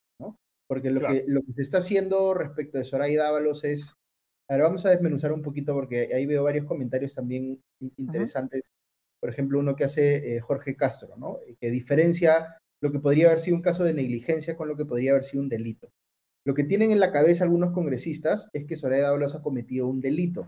¿Por qué? Porque piensan que está coludida con eh, Pedro Castillo, ¿cierto? Que Pedro Castillo eh, jefatura, ¿no es cierto?, una organización criminal enquistada en el Estado o en su gobierno, este, y que necesita cubrirse, ¿no es cierto?, legalmente para que no lo metan a la cárcel y por tanto se colude con eh, Soraya Dávalos y Soraya Dávalos lo protege abriéndole esta investigación y después, eh, digamos, este, suspendiendo, ¿cierto? Entonces, eh, eh, si, si, en la mente del congresista que ha votado en favor de la inhabilitación de Soraya Dávalos está la, asunción de que ella cometió un delito, pues entonces eh, eh, no se le puede sancionar si es que ha habido un proceso penal con todas las garantías del caso. Es decir, esa imputación de dolo, ¿no es cierto?, tendría que estar sometida al menos a un mínimo probatorio donde tú puedas demostrar que efectivamente hubo una colusión entre ambos, cosa que no, no se ha demostrado, ¿cierto? Claro. Se ha aprobado una acusación constitucional, ¿no? Por los presuntos delitos de omisión, rehusamiento o demora de actos funcionales, infracción constitucional, pero sin probar esta, esta hipótesis, digamos, que tú comentas, ¿no? Claro, que e, e, eso por el lado del delito, digamos, de omisión de funciones, pero claro, el congresista podría decir, eh, pero sancionémosla por una infracción más genérica a la Constitución, porque la Constitución dice que ella como funcionaria pública tiene que hacer su trabajo. Bueno, a mí me parece pues que aquí no ha hecho su trabajo. Y como a mí me parece que no ha hecho su trabajo, entonces la inhabilitamos, ¿no?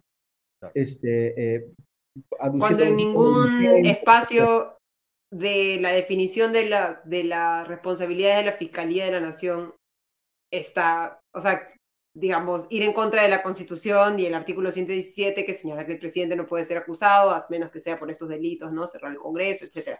Este, y como bien decía Diego, son interpretaciones que se han hecho durante todo el tiempo que existió la Fiscalía. El Congreso no puede hacer esa, eh, ese juicio, no, no, está en sus competencias, digamos, ¿no? Para eso existe otra institución que es la Junta Nacional de Justicia. Ahora, una persona que tiene un cuestionamiento a Soraya Dávalos válidamente puede decir, yo creo que la Junta Nacional de Justicia la debe sancionar. Podría estar más o menos sustentada esa posición, pero ese es el camino correcto, digamos, ¿no? A mí me parece que ha habido un problema en el ejercicio de su función que debe ser evaluado y sancionado por la Junta Nacional de Justicia. Si alguien dice eso, este, me parece que es eh, una, digamos, eh, eh, es perfectamente discutible, ¿no? Distinto es y, aquí es bien claro, porque ha estado, no sé si alguno alcanzó a escuchar, pero ha estado el presidente del Congreso, todavía presidente del Congreso, José Williams, en Latina, dando una entrevista con Mónica Delta, y cuando le preguntan sobre el caso de Soraya Dávalos, todos los argumentos que él utiliza para justificar la inhabilitación son políticos.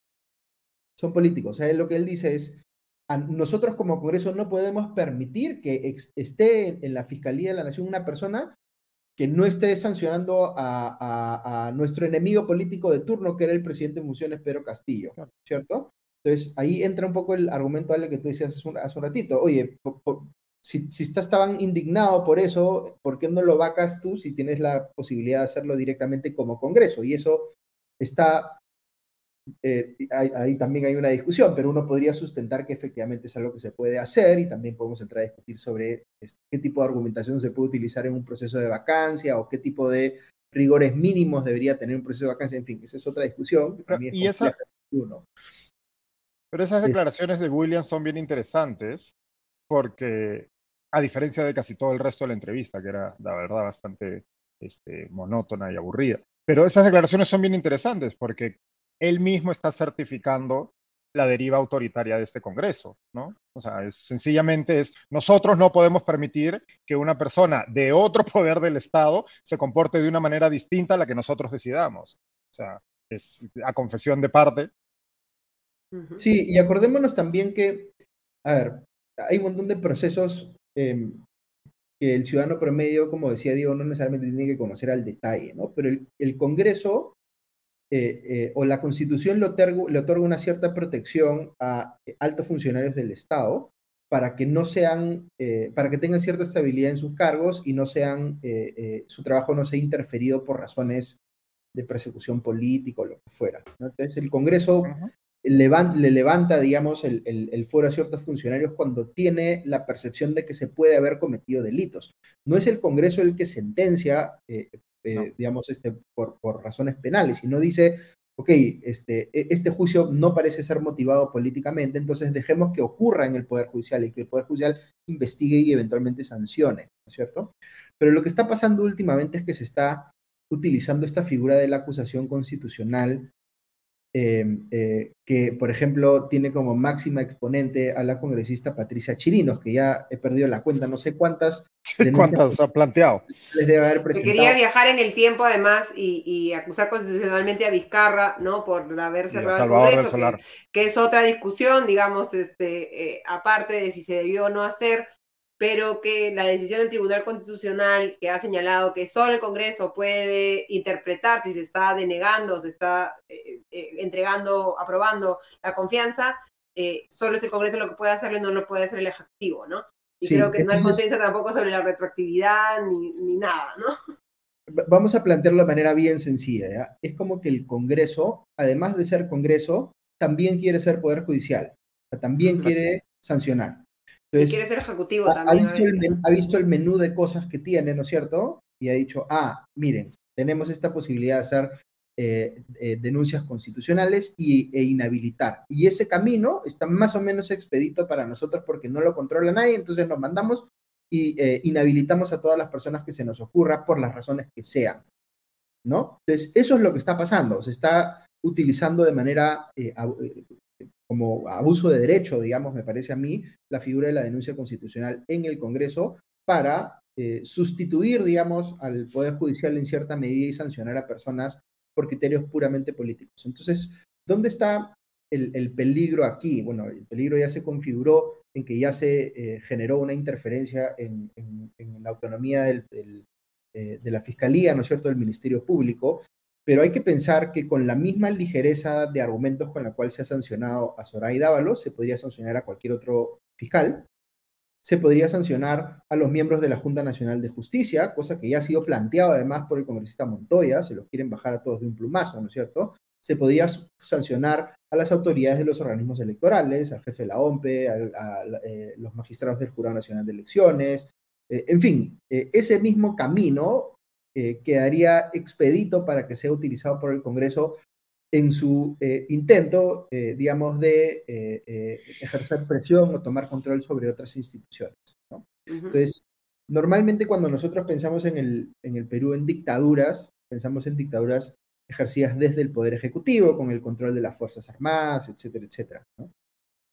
Es un poco extraño hablar de, de, dictadura congresal, como pone ahí Alfredo, este, porque, dicta, porque, digamos, uno piensa en una dictadura como el, el, régimen controlado por una sola persona. Y lo que hay en el Congreso, más bien, es como un eh, cartel de intereses que están, eh, digamos, eh, coludidos, por decirlo de alguna manera, o, o concertados, porque les conviene defender cosas que son favorables para todos. Entonces, de momento, digamos, hay una situación en el Congreso eh, donde hay alineamiento de intereses para hacer cosas que son muy, eh, digamos, eh, violatorias del Estado de Derecho y de la separación de poderes. Entonces, en la práctica lo que está pasando es el Congreso está deshaciendo, yo diría, por lo menos dos elementos que son consustanciales a cualquier democracia. El principio de separación de poderes y el imperio de la ley o el Estado de Derecho. Está disminuyendo, o sea, está eh, eliminando los controles que hay sobre sí eh, de otras organizaciones, por ejemplo, constitucionalmente autónomas o del propio Poder eh, Judicial, con lo cual el, poder relativo que tiene el legislativo, el Congreso, respecto del sistema de balance de poderes, se está saliendo completamente de control. Está entrando en una situación en la cual no tiene controles sobre sí y puede hacer básicamente lo que le da la gana, cada vez más. Pero todavía tiene unos controles, pero los está deshaciendo uno por uno de manera secuencial. Eh, y el imperio de la ley también, porque está tomando decisiones que están completamente eh, eh, o son completamente transgresoras de normas explícitas, yo diría, ¿no? O sea, e, esta norma que se acaba de aprobar que le permite a la presidenta ejercer funciones desde fuera del país, o la misma sanción sobre Soraya Dávalos, son manifestaciones del que el Congreso quiere o está dispuesto a hacer cosas que son flagrantemente violatorias de la ley y no le, no le molesta, no le genera ningún tipo de eh, eh, duda, digamos, ir por ese camino. Entonces, el poder del Congreso se está saliendo de control, ya se está saliendo de control de manera muy visible, y hay que entender que eso es así, porque normalmente la gente entiende el balance de poderes normalmente como una confrontación entre el poder ejecutivo y el poder legislativo, y políticamente toma posición, ¿no? Yo prefiero eh, ser más favorable al poder ejecutivo, prefiero ser más favorable al legislativo, pero hemos tenido en los últimos meses manifestaciones muy claras de cómo se ha perdido eh, eh, el control respecto de ambos poderes. Se ha perdido el control respecto del Ejecutivo por las violaciones de derechos humanos en la situación de protestas que vivimos y ahorita se están perdiendo los controles respecto del Congreso por todas estas capturas que está haciendo de otros eh, organismos constitucionalmente autónomos.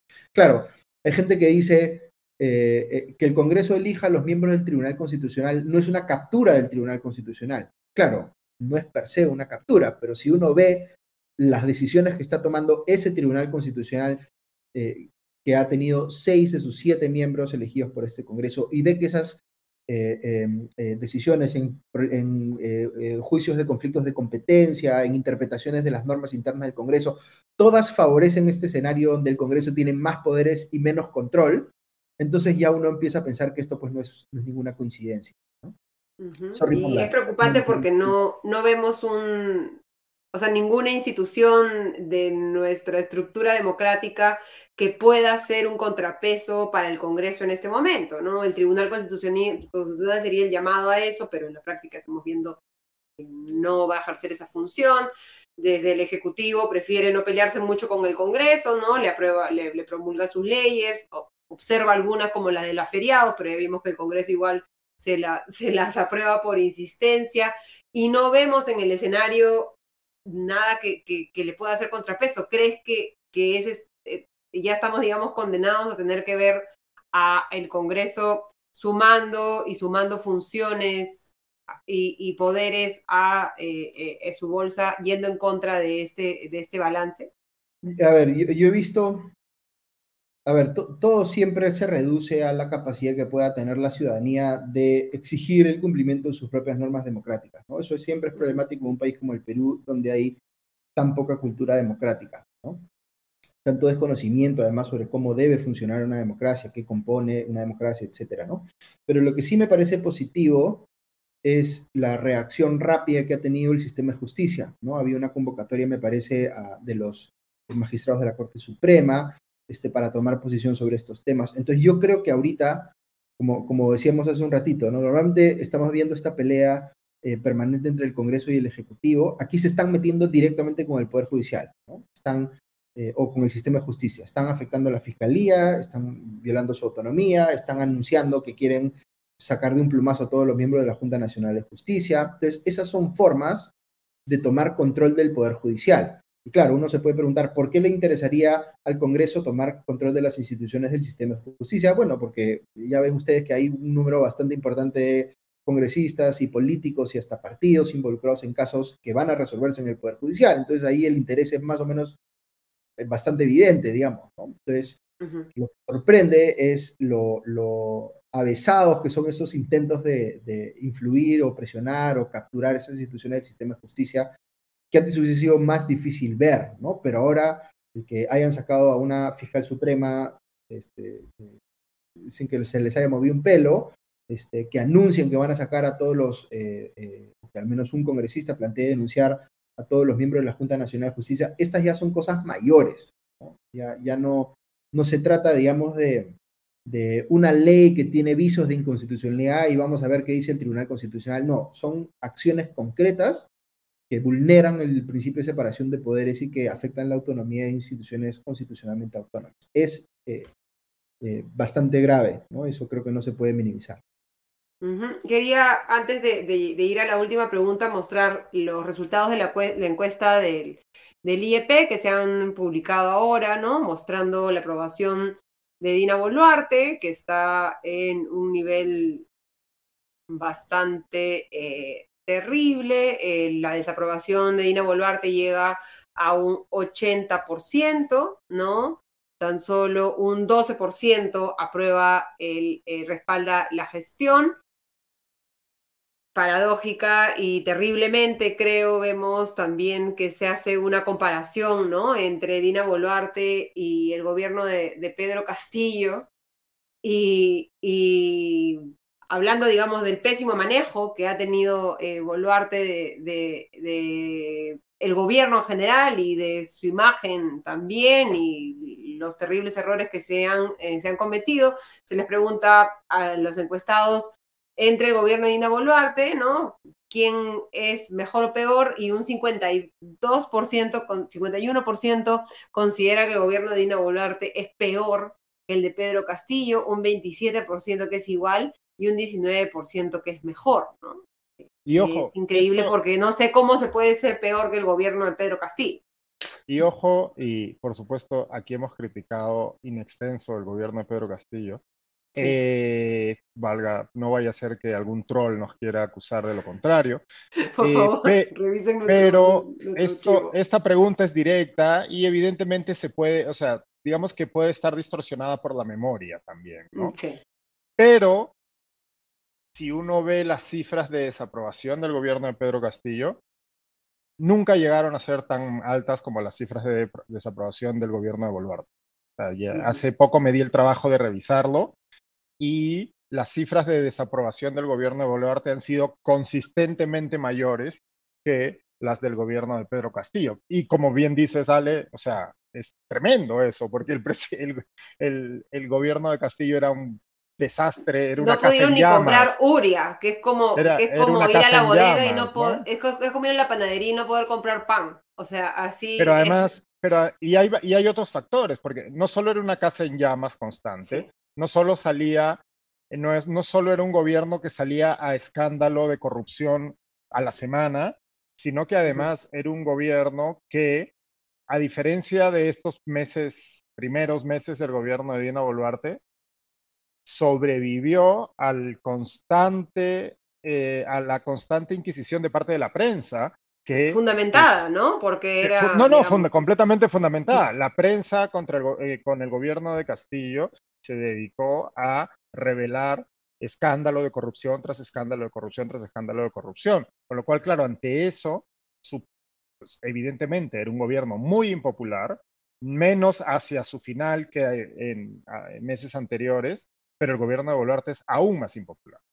¿no? ¿no? Y cuando se Entonces, le pregunta si el gobierno de Dina fue bueno o malo, pasando a la, a la siguiente pregunta, eh, ¿no? Eh, la evaluación de los primeros eh, seis meses de gobierno, el 36% malo, 31% muy malo, 25%, la cuarta parte, bueno, ahí ni bueno ni malo, y tan solo un 7% tiene una evaluación positiva de estos seis primeros meses de Dina Boluarte, pese a esta increíble presentación de, ¿no? de sus grandes logros en los, primeros seis meses que hizo hace un, par de semanas. Y para terminar, el último cuadro que queremos mostrar de la encuesta es algo que nos va a llevar a la última pregunta, ¿no? Cuando se le pregunta a los peruanos, ¿usted estaría dispuesto a apoyar a un líder que acabe con la delincuencia, eh, aunque para hacerlo no respete los derechos de las personas? Un 51% de los peruanos apoyaría a un líder de este tipo, ¿no? Eh, y, y en ese sentido, quería terminar la- la- el programa de hoy respondiendo, bueno, te preguntan a ti directamente, Diego, si te enorgullece la bancada liberal del Congreso Avanza País, y también creo que te lo había preguntado Augusto.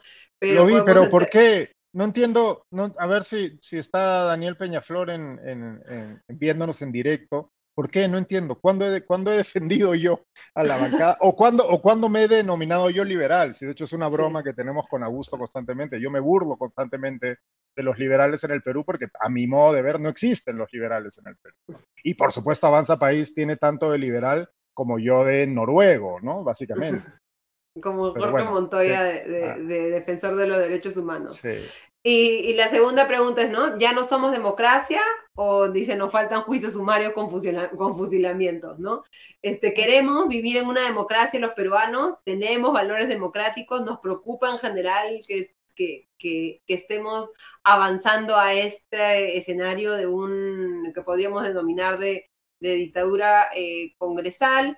Eh, ¿Cómo la, ¿Cómo la ves, Augusto? Unas ideas y Diego, y creo que esta es una conversación a la que podemos regresar cada, cada dos Sí, sí. domingos, ¿no? Y vamos a tener algo nuevo que decir. Hasta que, como dice, hasta que, como dice Alberto Vergara, seamos Guatemala, básicamente. Exacto. Ver, Voy voy a tratar de no me- demorarme mucho, pero son, son temas que dan para conversar bastante, ¿ya? Pero, por ejemplo, esta, esta pregunta que mostrabas al final, Ale, de, de la preferencia que tiene la gente por un gobernante con mano dura, aunque eso afecte derechos de personas, yo creo que lo que la gente tiene en, en mente cuando evalúa esa respuesta es, claro, que afecte los derechos de los delincuentes, ¿no? O sea, un gobernante que eh, en su ejercicio de la mano dura este, sea menos garantista del derecho al debido proceso, en fin, ese tipo de cosas, ¿cierto? Lo que no está pensando la gente es que es un, un gobernante mano dura va a ser eh, eh, probablemente transgresor o, o violador de sus propios derechos. Lo que pasa es que no en la situación en la que se están imaginando, ¿no? Este, probablemente los vaya a privar de sus derechos políticos de poder elegir a sus gobernantes porque se quedará en el poder hasta quién sabe cuánto, este, eh, eh, eh, no respetará como debería respetarse en democracia el derecho a la libertad de expresión, el derecho a la protesta, en fin. Este, cuando, cuando, cuando se pierde la democracia, no solamente están en riesgo los derechos de uno, sino están en riesgo los derechos de todos. Eh, y sobre si, si estamos o no, o seguimos estando o no en democracia, em, digamos que el Perú no ha estado, yo diría, nunca en una situación en la que pueda decir tenemos una democracia eh, sólida, que funciona muy bien, ni mucho menos, ¿no? Hemos tenido siempre una democracia muy precaria y en los últimos años hemos tenido una democracia que se ha venido precarizando más. Entonces, desde la situación en la que ya estábamos, convertirnos en un régimen híbrido, como dice The Economist, o perder la democracia, no, era que hubiese que caminar un trecho muy largo tampoco, digamos, ya estábamos un poco al borde del abismo. Entonces, cosas que pasan como eh, eh, la ausencia de controles al, uso de la fuerza por parte del Estado, como lo que pasó con el gobierno de Dina Boluarte al inicio, este, eh, la, violación sistemática de la meritocracia en el Estado, como pasó en el régimen de eh, Castillo, este, eh, eh, digamos, la toma de control de instituciones constitucionalmente autónomas, como lo que está pasando ahora con el Congreso, todas estas cosas nos, nos hacen asomar, digamos, al abismo y pasarnos eh, digamos, a la situación en la cual perfectamente alguien podría argumentar que nuestra democracia ya no tiene las condiciones mínimas para ser calificada como tal, ¿no? No es que seamos una dictadura, o sea, no es que, no es que hayamos pasado al extremo, eh, digamos, este, eh, de manera tan radical, pero sí hemos pasado la línea, digamos, o superado, podríamos haber superado el umbral de lo que permitiría a un país considerarse como una democracia. A veces uno puede pasar la línea y regresar, y a veces pasa la línea y se queda fuera, digamos, permanentemente, porque ya las condiciones están dadas para, eh, o no están dadas, mejor dicho, para poder retornar a la democracia. ¿no? Yo creo que el, eh, digamos, lo que ocurrió con las protestas eh, en el caso del gobierno de Dina Boluarte fue una eh, violación al Estado de Derecho y a respeto a los derechos fundamentales, que son dos elementos básicos de, cualquier democracia y por tanto perfectamente podría haberse argumentado en ese momento que eh, eh, habíamos perdido la democracia, porque no había controles suficientes sobre el poder ejecutivo. esa situación ha cambiado, digamos, porque ya no estamos en la situación en la que estamos hace meses atrás, digamos, pero lo que tenemos ahora como una amenaza más clara a la democracia es este proceso secuencial de em, eh, captura de instituciones y, eliminación de controles al poder del Congreso. Entonces, yo sí creo que ahorita el Congreso eh, está violando de manera, eh, digamos, contundente el principio de separación de poderes y lo haría mucho más si es que fuera a ir ahora eh, por ejemplo, tratar de inhabilitar a los miembros de las autoridades electorales o de la Junta Nacional de Justicia. Cualquiera de esas dos cosas ya a mí me generaría un convencimiento absoluto de que, eh, eh, digamos, el Congreso ya tomó la decisión de básicamente deshacer la democracia en el Perú. Ya está en ese camino, como les digo, pero, pero las, digamos, el umbral para mí en el que ya no hay punto de retorno es, digamos, eh, eh, tratar de inhabilitar a las autoridades electorales o a los miembros de la Junta Nacional de Justicia. Diego.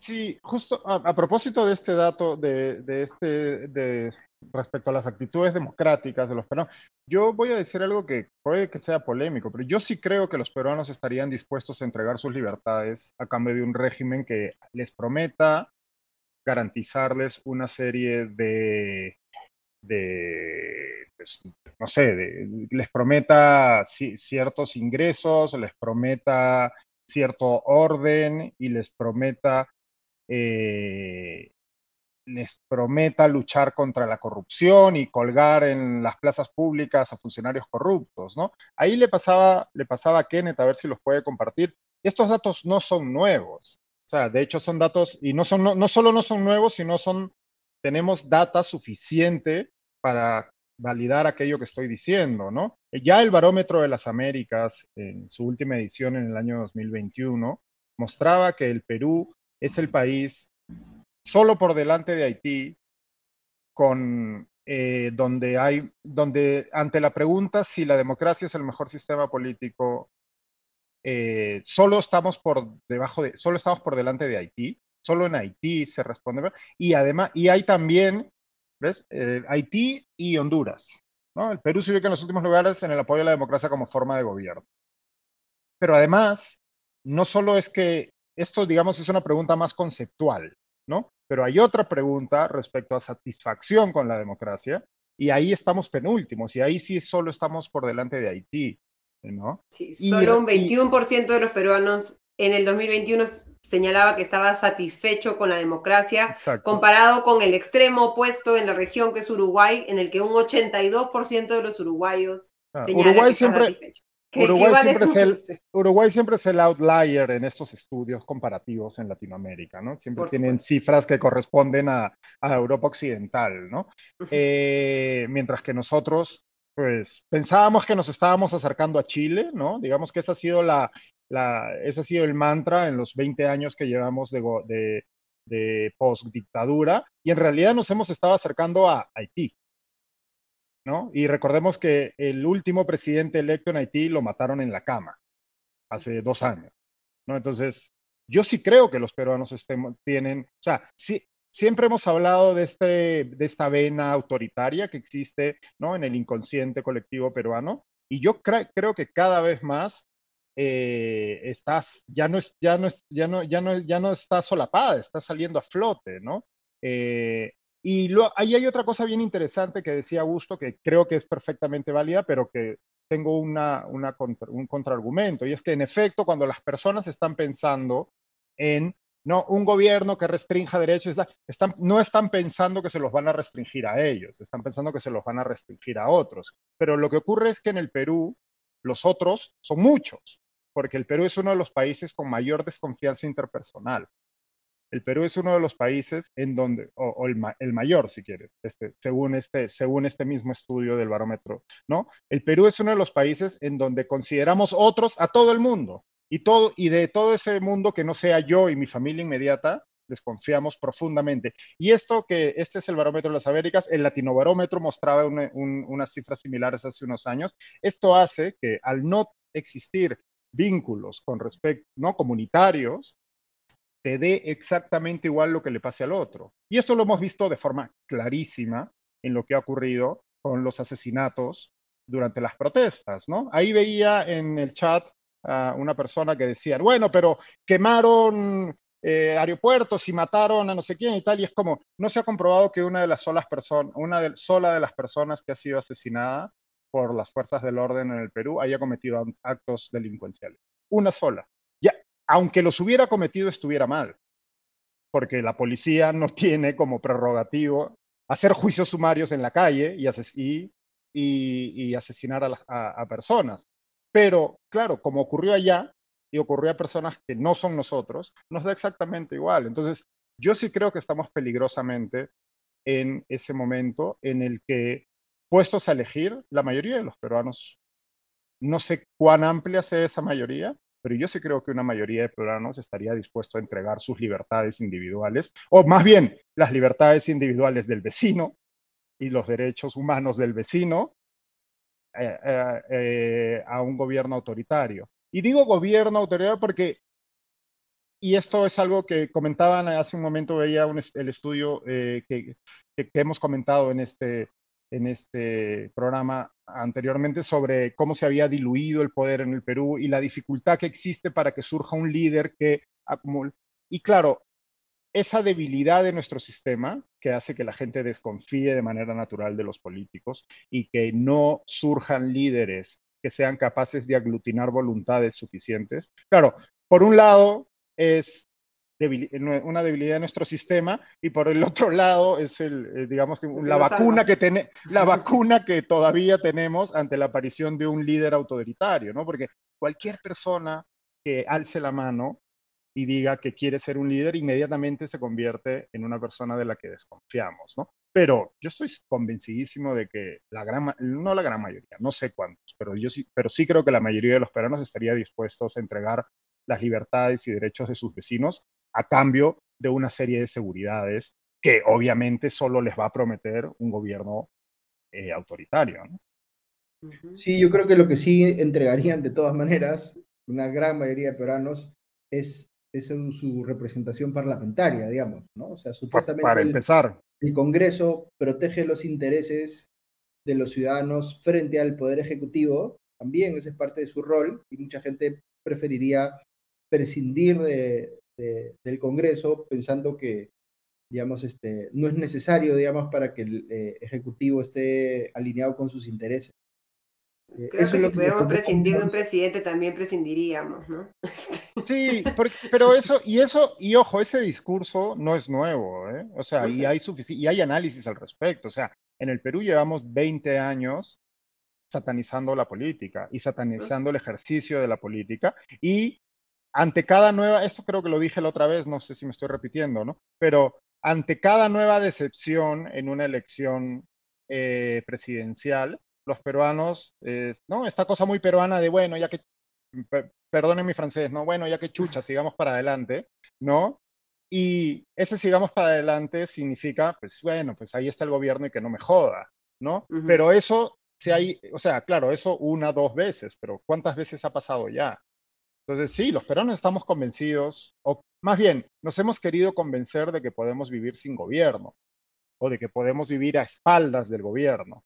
¿no? Y como nos comentaba Martín, el Congreso parece estar convencido de que puede vivir a espaldas de la gente. De la ciudadanía, sin duda, claro. Bueno, hasta que salen de su burbuja, como lo que ha ocurrido hoy, lamentable, ¿no? El ataque al congresista Edu Martínez, ¿no?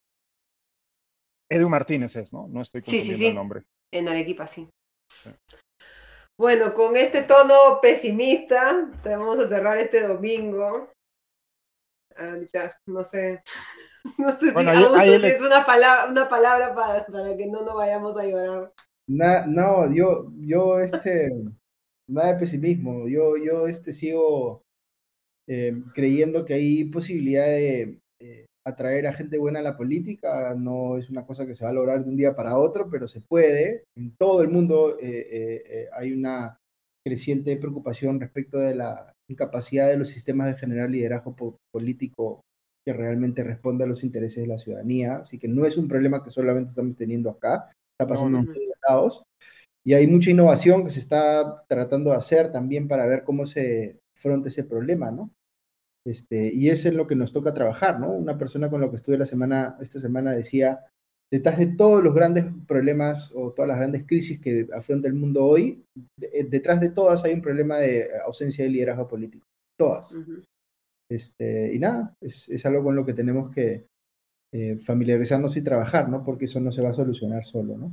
Y lo que nos toca a nosotros es informarnos, eh, entender mejor cómo funciona nuestro sistema político. Para eso pueden revisar nuestros podcasts abiertos que hemos hecho eh, sobre el podcast que haces tú, Augusto, Hablemos de Política, en el que explicas un gran curso sobre cómo funciona la democracia, cómo debería funcionar nuestro, nuestro sistema político y levantar la voz en los espacios en los que encontremos cuando veamos que nuestras autoridades empiezan a pasarse de la raya como estamos haciendo ahora.